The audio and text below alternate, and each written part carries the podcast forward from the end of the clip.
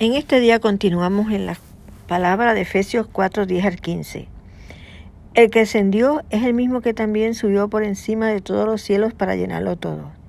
Y él mismo constituyó, constituyó a algunos apóstoles, a otros profetas, a otros evangelistas, a otros pastores y maestros, a fin de perfeccionar a los santos para obrar ministerio para edificación del cuerpo de Cristo hasta que todos lleguemos a la unidad de la fe y del conocimiento del Hijo de Dios, a un varón perfecto, a la medida de la estatura de la plenitud de Cristo, para que ya no seamos niños fluctuantes llevados por la izquierda de todo viento de doctrina, por estratagema de hombre que para engañar emplean con astucia las timañas del error, sino que siguiendo la verdad en amor, que estamos en todo en aquel que es la cabeza, es el Cristo. Ese es el propósito de los llamados de las oficinas de pastores, apóstoles, profetas, maestros, evangelistas.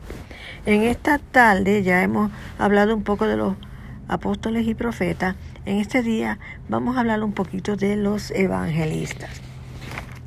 ¿Quiénes son los evangelistas? Son las personas capacitadas y escogidas por Dios y comisionadas por Él para proclamar el Evangelio, las buenas nuevas de salvación a los que no son salvos. El ministerio de Felipe, el evangelista, da una descripción de un evangelista en el Nuevo Testamento. Muchos se salvaban y se bautizaban con agua. Señales, milagros, sanidades y liberaciones acompañaban su predicación. Él se interesaba en que los recién convertidos fueran llenos del Espíritu Santo. Vamos a Hechos 8, 4 8. Pero los que fueron esparcidos iban por todas partes anunciando el Evangelio. Entonces Felipe, descendiendo a la ciudad de Samaria, les predicaba a Cristo. Y la gente unánime escuchaba atentamente las cosas que decía Felipe, oyendo y viendo las señales que hacía. Porque de muchos salían espíritus inmundos dando grandes voces y muchos paralíticos, paralíticos y cojos eran sanados. Así que había gran gozo en aquella ciudad. Felipe 8, 12. Pero cuando creyeron a Felipe, que anunciaba el Evangelio del Reino de Dios en el nombre de Jesucristo, se bautizaban hombres y mujeres.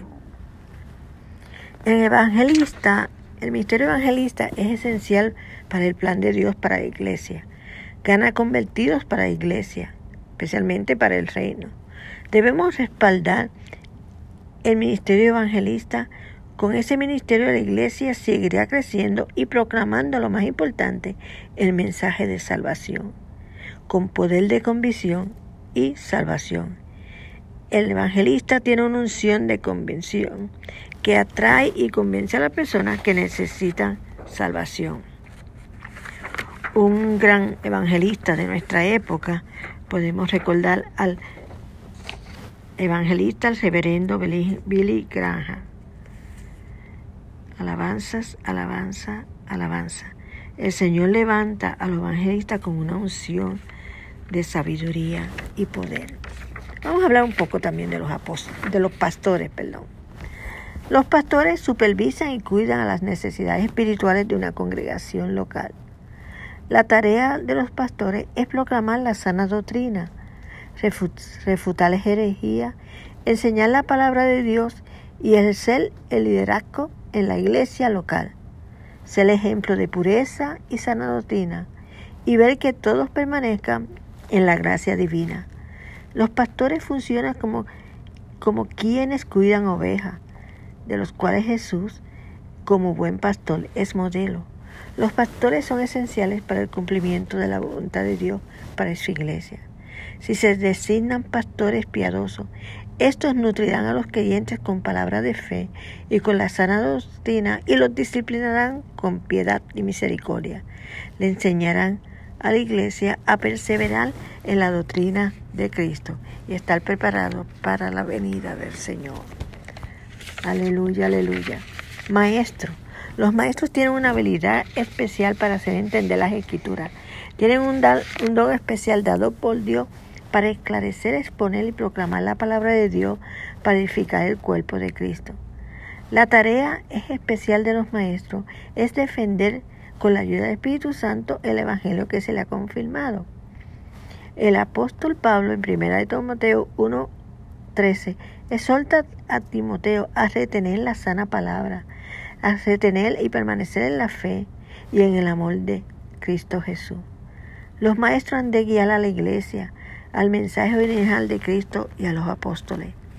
El propósito principal de la, de la enseñanza es preservar la verdad.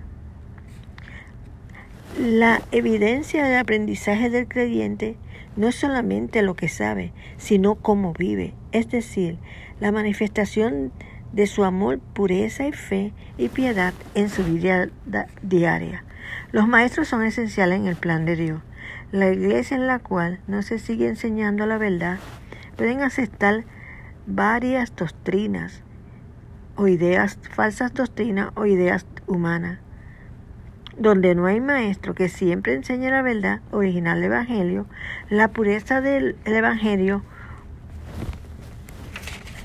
podrá, podrá estar en peligro. Donde hay maestro, se descubren las falsas doctrinas y las falsas enseñanzas.